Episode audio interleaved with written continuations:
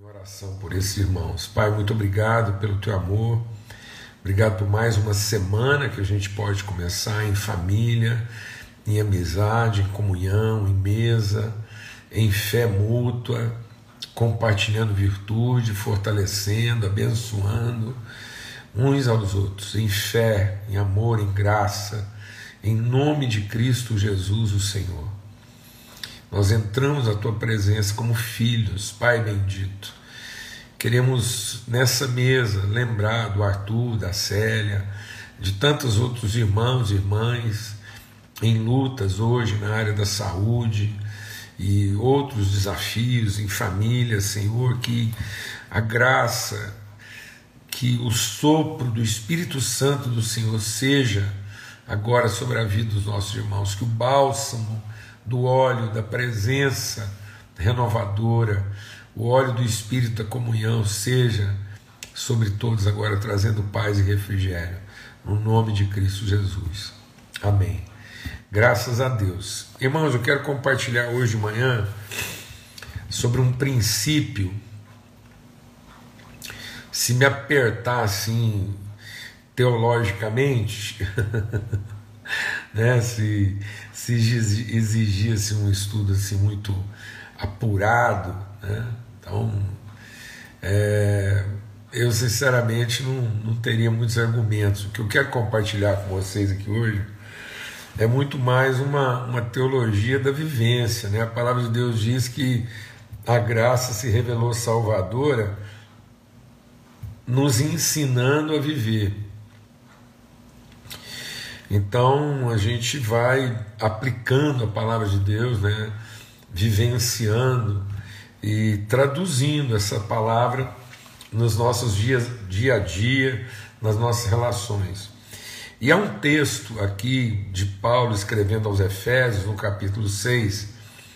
Então, capítulo 6 da carta de Paulo é, aos Efésios, que ele fala sobre a armadura de Deus. É um texto bastante conhecido, mas não é bem sobre a armadura né, que eu quero compartilhar aqui como um princípio. Eu quero compartilhar sobre o princípio da aplicação, da aplicabilidade, né, daquilo que é o propósito da armadura. Depois a gente pode até, quem sabe, aí numa dessas semanas, aí, meditar sobre cada item aqui da, da armadura de Deus. Há tantos estudos, tantas reflexões feitas nesse sentido. Cezão, saudade mesmo, viu, meu irmão? Alegria ver aí o seu entusiasmo, seu desempenho, seu amor pela igreja aí. E aí, diz assim, em Efésios 6, capítulo 6, a partir do verso 10: Quanto ao mais, irmãos, sejam fortalecidos no Senhor e na força do seu poder Vistam-se com toda a armadura de Deus, para poderem ficar firmes contra as ciladas do diabo. Porque a nossa luta não é contra sangue nem contra carne, mas contra os principados e potestades, contra os dominadores desse mundo tenebroso, contra as forças espirituais do mal nas regiões celestiais. Por isso, Peguem toda a armadura de Deus, para que vocês possam resistir no dia mau e, havendo feito tudo, permanecer inabaláveis. Vistam toda a armadura de Deus para que vocês possam resistir no dia mau e, havendo feito tudo, permanecer inabaláveis. Mas esse texto aqui fala de uma guerra, fala de um enfrentamento e fala de uma armadura. Ora, se a nossa vestimenta é uma armadura, então é porque nós estamos em guerra. Então nós não estamos vestidos, Deus, Deus não passou aqui uma receita. Deus não passou aqui um, um, um, um design, né? Deus, Paulo não precisou gastar tempo em fazer um design, né? uma, uma definição de uma roupa de passeio, de veraneio, né? de de férias. Então o Paulo falou assim: oh, vamos falar para vocês como é que vocês devem se vestir para as férias. Né? Não, ele falou como é que a gente tem que se vestir para a vida. E a roupa da vida é uma armadura. Porque a vida é enfrentamento o tempo todo. Jesus diz: Nesse mundo tereis aflições. E nesse mundo aqui, amados, o mundo jaz no maligno. E nós, como cristãos, a gente não tem que ter a paranoia né, de. Ô César, estou vendo aqui a sua saudação aqui. Querido, eu sei o que é o sentimento do avô. Gente, deixa eu dar uma pausa para esse avô aqui, porque eu sei o que, que é. Esse avô, a babação que ele está lá, o tanto de foto que ele já mandou da pequena Alice que nasceu essa semana. Forte abraço. Não, alegria, viu, cara? Eu compartilho a sua celebração aí. Então, a gente está em luta e às vezes a gente olha para essas coisas assim, para a vida e a gente se esquece desse enfrentamento constante. Né? No mundo tereis aflições, mas isso não é para a gente ficar perturbado. Né? Então, é, isso não é para a gente ficar paranoico nem ansioso. Isso é para a gente é, enfrentar a vida com propriedade, com autoridade, com entendimento. E aí Paulo está dizendo que o enfrentamento da vida vai requerer uma armadura. É, eu vou contar para vocês algumas coisas assim que né, na nossa vida. É, uma vez eu estava viajando para a Europa e junto eu, eu, eu, acabei sentando um lado, foi é, uma coincidência, porque eu decolei de Berlândia, depois escala em São Paulo, e de São Paulo para Londres. E, e aí, desde o meu embarque em, em Uberlândia, eu acabei é, compartilhando a viagem com um, uma pessoa que eu não conhecia, já assim, adulto, já mais relativamente jovem, e libanês que morava ali em Araguari e que estava indo é, visitar a família dele, que há muito tempo ele não via, no Líbano. E, e aí a gente começou a conversar e fomos né, entrosando, que a gente ia passar muitas horas junto, que a gente ia fazer até Londres o mesmo percurso. E aí, num determinado momento, eu perguntei para ele sobre essa questão né, do que, que é viver é, e ter a família, ter o povo, ter crescido num ambiente de conflito, né, de guerra permanente. E ele disse para mim que isso, as pessoas vão entendendo isso e vão trabalhando a vida dessa forma, né? Elas, elas têm lá seus momentos de descanso e tal, mas elas entendem que estão dentro de um, de um ambiente de conflito. E ele, aí ele compartilhou algo comigo que para mim foi surpreendente. Ele disse assim: o nosso maior desafio,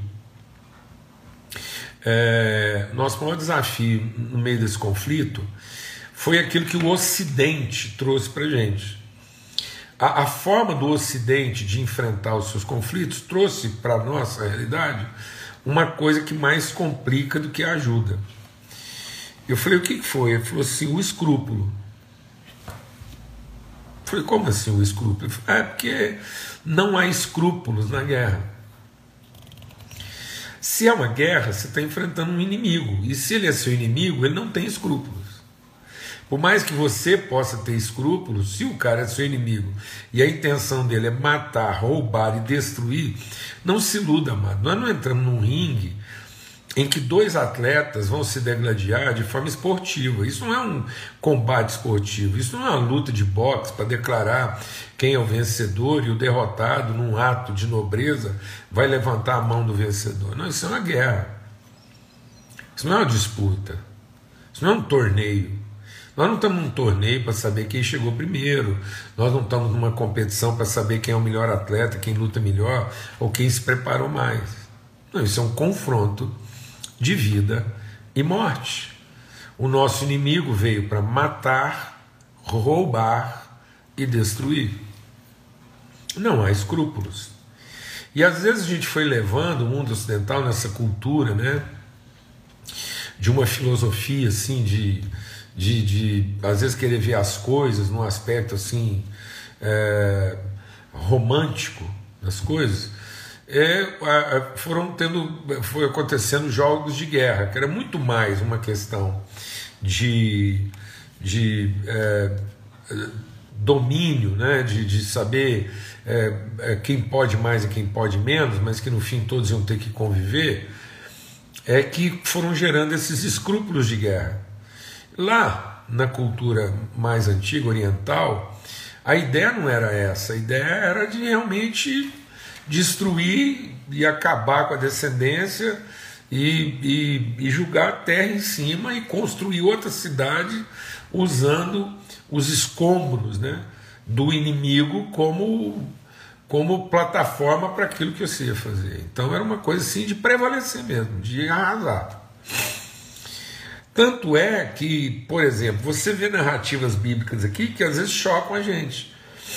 Então o faraó, quando vai lá sabendo que pode nascer um salvador lá, um libertador de Israel, manda matar todas as crianças. Então, essa tática nos dias de Jesus foi repetida. Então, qual que é a diferença para os dias de hoje? O nosso inimigo, então ele disse assim: olha, vocês no mundo ocidental veem criança como criança. Para quem vive um ambiente de guerra, de conflito, de uma inimizade centenária, milenar, não é uma criança, é um inimigo que pode ser eliminado uh, antes que ele se torne forte para vencer o seu próprio filho. Então, quando a gente vai lá e, e, e destrói uma escola, chega de criança, nós não estamos matando crianças, nós estamos acabando com os eventuais futuros inimigos e matadores dos nossos filhos. Então não tem escrúpulo. Não tem alvo civil, ele falando para mim. Isso me chocou, porque de certa forma aquilo estava desconstruindo na minha cabeça uma visão romântica de que há escrúpulos na guerra. E a palavra de Deus está dizendo aqui, ele está dizendo aqui, ó. É, sejam fortalecidos vistam toda a armadura de Deus para poderem ficar firmes contra as ciladas do diabo, porque a nossa luta não é contra carne e sangue, mas contra os principados e potestades, contra as dominações desse mundo tenebroso, contra as forças espirituais do mal nas regiões celestiais. Então não, não, não é uma luta que, que você vai conseguir estabelecer algumas regras. É, a guerra, a guerra, é, é, ela acontece exatamente porque as regras e os escrúpulos estão sendo quebrados. Então, é, a, a, Jesus não vem nos ensinar a, a, enfrentar um combate onde do lado de lá está alguém que, que é em igualdade de condições e que depois da luta nós vamos nos abraçar de maneira desportiva. Não, não existe isso. A nossa luta aqui ela é mais cruel, ela é mais, ela é mais atroz, né? E a gente precisa ter esse entendimento, porque nós estamos enfrentando uma luta onde existe um elemento que é o traidor. É o traidor. Então a gente não está enfrentando uma coisa só no sentido cara a cara, frente a frente. Nós estamos enfrentando a punhalada pelas costas, a rasteira, o golpe baixo, a traição. Não existe lá uma, uma, uma regra. Então, é um enfrentamento grave. E nós precisamos ver isso quando a gente olha para os filhos, olha para a família, olha para o nosso ambiente, mas não com medo, porque a nossa integridade está garantida, mas nós precisamos também ter entendimento daquilo que é a nossa responsabilidade nesse enfrentamento. Então, o que o nosso inimigo no mundo espiritual puder fazer para mutilar, para ferir, para desconstruir, para destruir, para arrasar, ele não vai respeitar. Às vezes você acha que essa guerra vai respeitar seus filhos porque são pequenos, são inocentes, não tão, não sabem nada da vida. Não. O seu inimigo, se ele puder, ele vai raptar, ele vai corromper, ele vai destruir. Então não existe esse escrúpulo. Não existe essa folga. Uma das coisas também é que nas táticas de guerra, né, uma das armas da guerra é a distração, é a surpresa. Então, o elemento surpresa e a distração são táticas de guerra objetivas. Criar coisas que nos distraiam, aí você fica distraído com aquilo, para que você possa ser surpreendido. Então, por isso, a questão da armadura. Não dá para distrair. Dá para descansar? Dá. Dá para é, relaxar um pouco? Dá, mas não dá para distrair. Então, o tempo todo a gente tem que ficar atento, ligado, porque nós estamos em guerra. Não tem hora para o combate. Você já deve ter visto muitas histórias e, enfim, a, a mitologia, a, a, a né, as, as artes, teatro, cinema, tudo fala do que? Daqueles conflitos, dos combates que foram feitos o que na madrugada, né? quando o inimigo está cansado, está dormindo, vai pegar de surpresa, despreparado. Por que, que eu estou compartilhando isso? Porque Paulo diz o seguinte: que nós devemos vestir a armadura de Deus para estarmos protegidos, para que, havendo feito tudo, a gente possa resistir no dia mal. E eu queria compartilhar hoje sobre esse princípio do dia mal. E quando é o dia mal? é aquele dia depois que você fez tudo. E você relaxa. O que, que é o dia mal? É aquele dia quando você acha que agora acabou tudo e você pode. É, não, não tem mais enfrentamento e você se distrai, você se acomoda. Eu até costumo dizer o seguinte, para entender melhor o que nós estamos compartilhando aqui: se você me chamasse para enfrentar um campeão de, de boxe, né? É, para entrar no ringue, para enfrentar um campeão mundial de boxe, eu não, eu não entraria.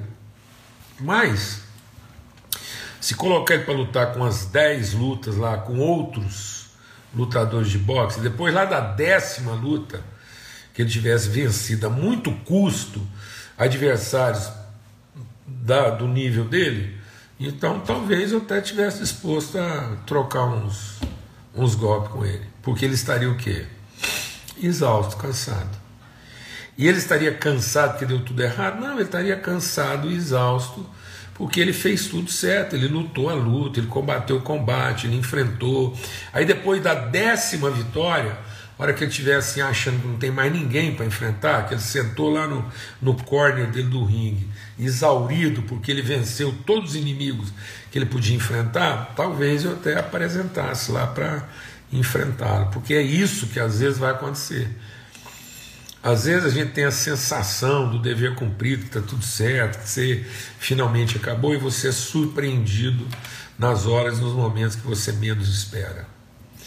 Então, muitas vezes eu enfrentei situações e enfrento situações assim, por pura distração. Às vezes você está você terminou uma semana legal, você, você participou de um evento, uma conferência, uma viagem, família, está dando tudo certo, você está ali e vai vencendo desafios, superação, planejamento, enfrentamento, luta e tal. Aí você vai ficando com aquela sensação, finalmente, agora acabou tudo, graças a Deus, terminou o evento, abençoou pessoas, é, viu sinais de Deus, milagre acontecendo, vitória tudo que estava assim planejado, apesar dos desafios, das lutas, confrontos, foi realizado. Aí você uh, é nessa hora. Porque ele está dizendo aqui: quando é que acontece o dia mal? Depois que você fez tudo. Então, é, nós temos dois tipos de desafio na nossa vida. Um é o desafio do nosso trabalho, e o outro é o desafio da nossa luta. Muita gente pensa que trabalho é luta, e luta é trabalho. Não, uma coisa é o nosso trabalho, outra coisa é a nossa luta. Então nós somos chamados a cumprir a nossa vocação num ambiente ocupado por inimigos. Entenda como é que Deus mostrou isso para o povo dele na terra prometida. Foi isso que desapontou.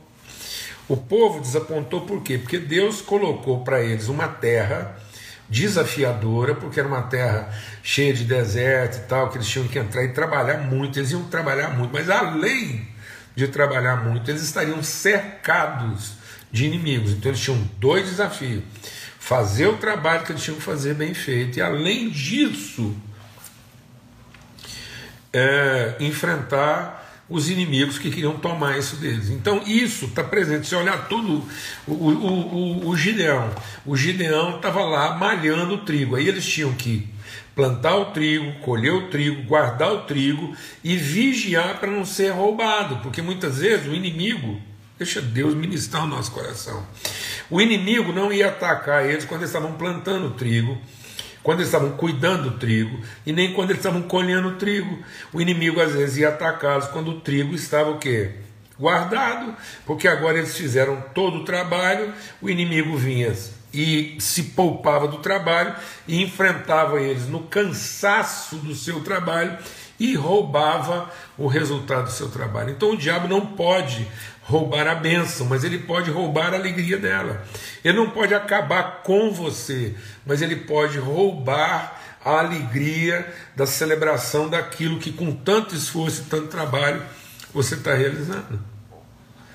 Por isso que o Neemias, quando foi reconstruir o muro, ele falou: Nós temos dois desafios aqui.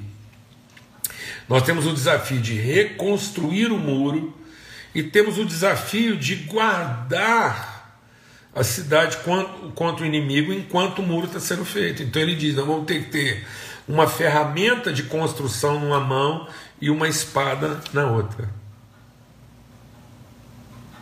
Amém, amados? Vamos deixar o Espírito de Deus ministrar o nosso coração. A armadura de Deus não é uma forma de eu me proteger, é uma forma de eu ser protegido. Então eu preciso entender que eu não, eu não, eu não consigo me proteger. Eu preciso entender a minha fraqueza para que eu possa ser protegido. Então, essa ilusão de força, essa ilusão de capacidade, de competência, num determinado momento, por mais forte que você seja, por mais competente que você seja, por mais habilidoso que você seja, exatamente quando você colocar todas as suas habilidades, toda a sua força, toda a sua capacidade para fazer tudo o que você foi chamado para fazer. E se você fizer isso bem feito, para fazer bem feito o que você foi chamado para fazer, você vai ter que usar toda a sua competência, toda a sua força, toda a sua capacidade. Sabe o que vai acontecer no final disso? Você vai estar exaurido. Não, você não vai estar no limite da sua força, você está no limite da sua fraqueza. Nesse momento eu preciso da armadura para ser protegido daquilo que eu não consigo me proteger. Então a armadura é a proteção de Deus para aquilo que eu não consigo me proteger. E para entender isso, eu preciso assumir a minha fraqueza. Eu preciso entender a misericórdia de Deus. Então, todos os elementos da armadura é para me proteger daquilo que eu não consigo. É a armadura de Deus é para que eu seja protegido daquilo que eu não consigo me proteger. E para isso eu tenho que ficar atento, tenho que ficar alerta. Então, a armadura de Deus não, não é uma coisa que eu, eu uso para o trabalho. A armadura de Deus é uma coisa. Então não, eu não vou trabalhar de armadura, porque muitas vezes o inimigo não vai me atacar quando eu estou lá na minha plena força, na minha plena capacidade. O inimigo vai me atacar quando eu terminei o meu trabalho e, e achando que está tudo concluído, eu posso finalmente relaxar, havendo feito tudo, resistir no dia mal. E quantas vezes a gente é pego nesse momento? Deixa Deus ministrar o nosso coração aqui algo essencial, né? Então, a, a, eu, eu, eu, eu vivi muito tempo no ambiente da construção civil. Os equipamentos de segurança não são equipamentos de proteção. É, são equipamentos de segurança. Usar um capacete, usar uma luva, usar um óculos não, não, não me protege do ambiente, me dá segurança para que eu possa enfrentá-lo. Então a armadura de Deus, ela não, ela não me poupa do conflito, mas ela me dá condições de enfrentar o conflito naquilo que é a minha fragilidade. Então é um elemento de segurança para que eu seja protegido daquilo que eu não posso me proteger. Então, às vezes, eu não, num ambiente da, construção civil, eu não posso me proteger da falha do outro.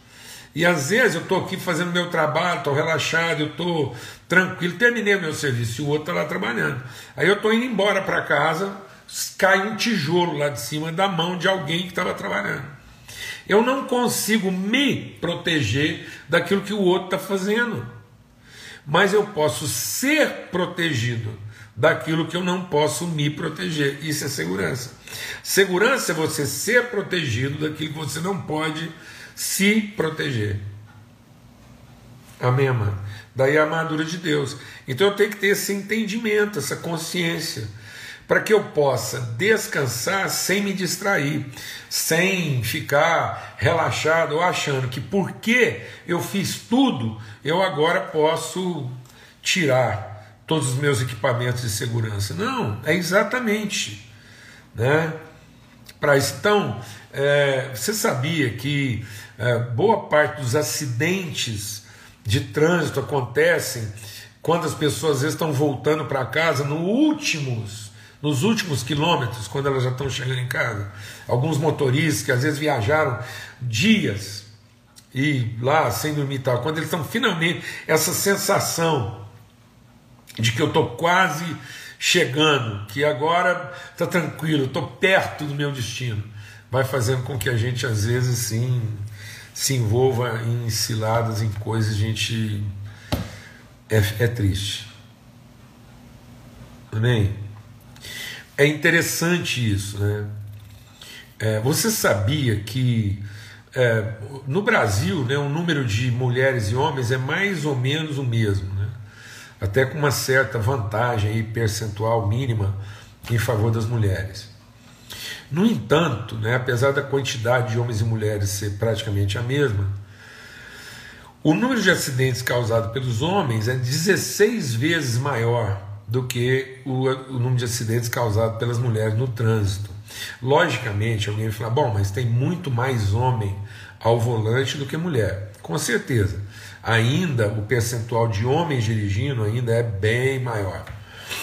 Mas, historicamente, as mulheres sempre foram é, menos causadoras de acidentes. Até porque, por conta, é, por conta da, da, do próprio perfil da mulher, a mulher é mais preocupada com segurança, porque ela é que gesta, ela que amamenta, ela que carrega a vida dentro dela.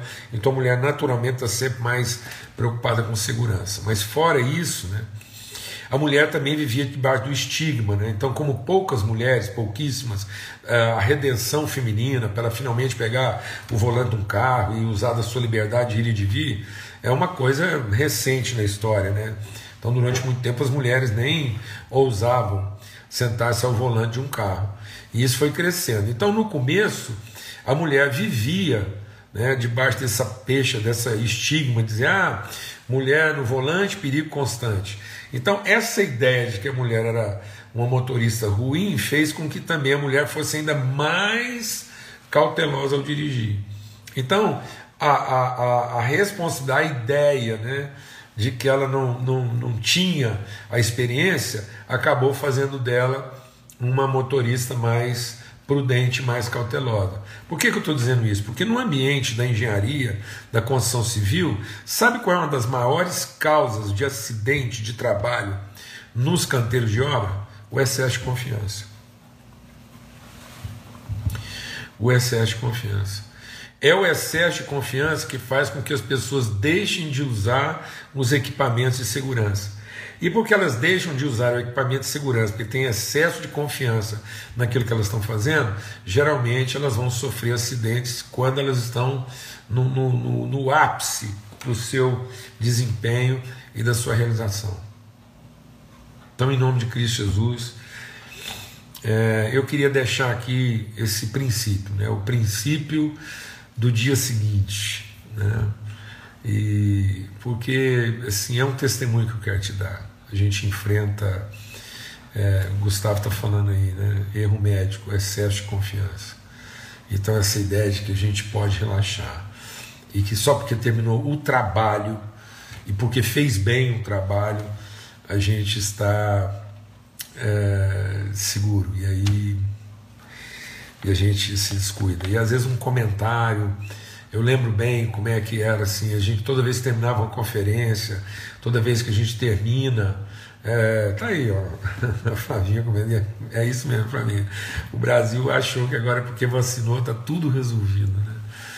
E, então assim, meu Deus, e, e, e é, é muito importante compartilhar isso com vocês. Às vezes depois de um evento, uma conferência, Quantas vezes a gente enfrentou lutas por causa de um comentário, uma fala, sabe aquela coisa que você vai, programa para fazer um passeio, sair de férias, aí a hora que você acha que está tudo assim, né, vai correr, mas se um comentário, uma fala, um gesto, uma observação, e a gente cai nessa cilada e a gente às vezes acaba se perdendo, né?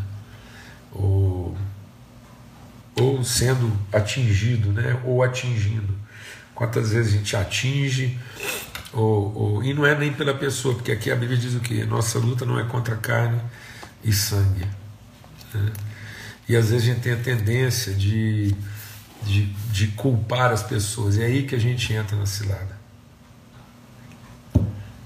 Eu tenho 64 anos e me converti aos 14. Eu estou fazendo 50 anos de vida cristã ativa.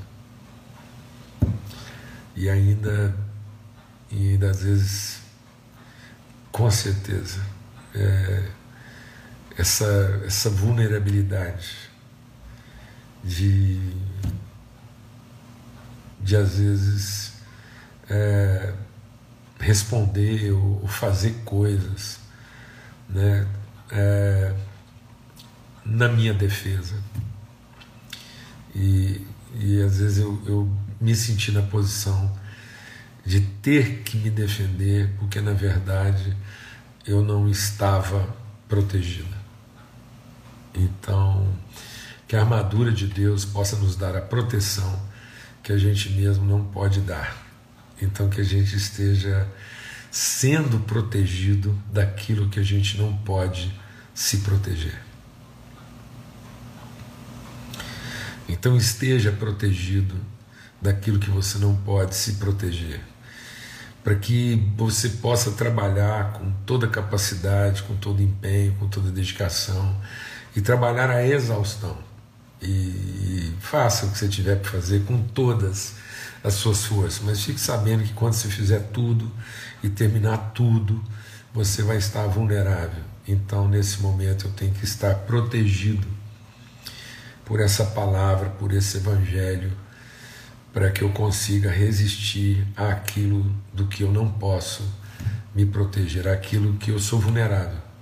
E às vezes é exatamente depois de ter feito tudo que você está vulnerável nas suas emoções, você está vulnerável nos seus sentimentos, você está vulnerável nos seus argumentos, você está vulnerável na sua percepção, na sua sensibilidade, você está com a vista cansada, você está com o pensamento cansado, você está você tá com as emoções exauridas. E aí só a misericórdia, a proteção de Deus para nos guardar daquilo que a gente mesmo não pode se guardar. Tá bom? Um forte abraço uma semana maravilhosa, de muito trabalho, muito trabalho, mas seguramente também de muita luta, e que nós possamos estar guardados, né, amparados, envolvidos pela misericórdia. A gente não se esqueça disso e que a gente esteja mesmo assim, mente, coração, mãos e pés envolvidos pela palavra, pela promessa, pela bondade, pela misericórdia de Deus. Amém? Um forte abraço, fica na paz, uma boa semana para todos.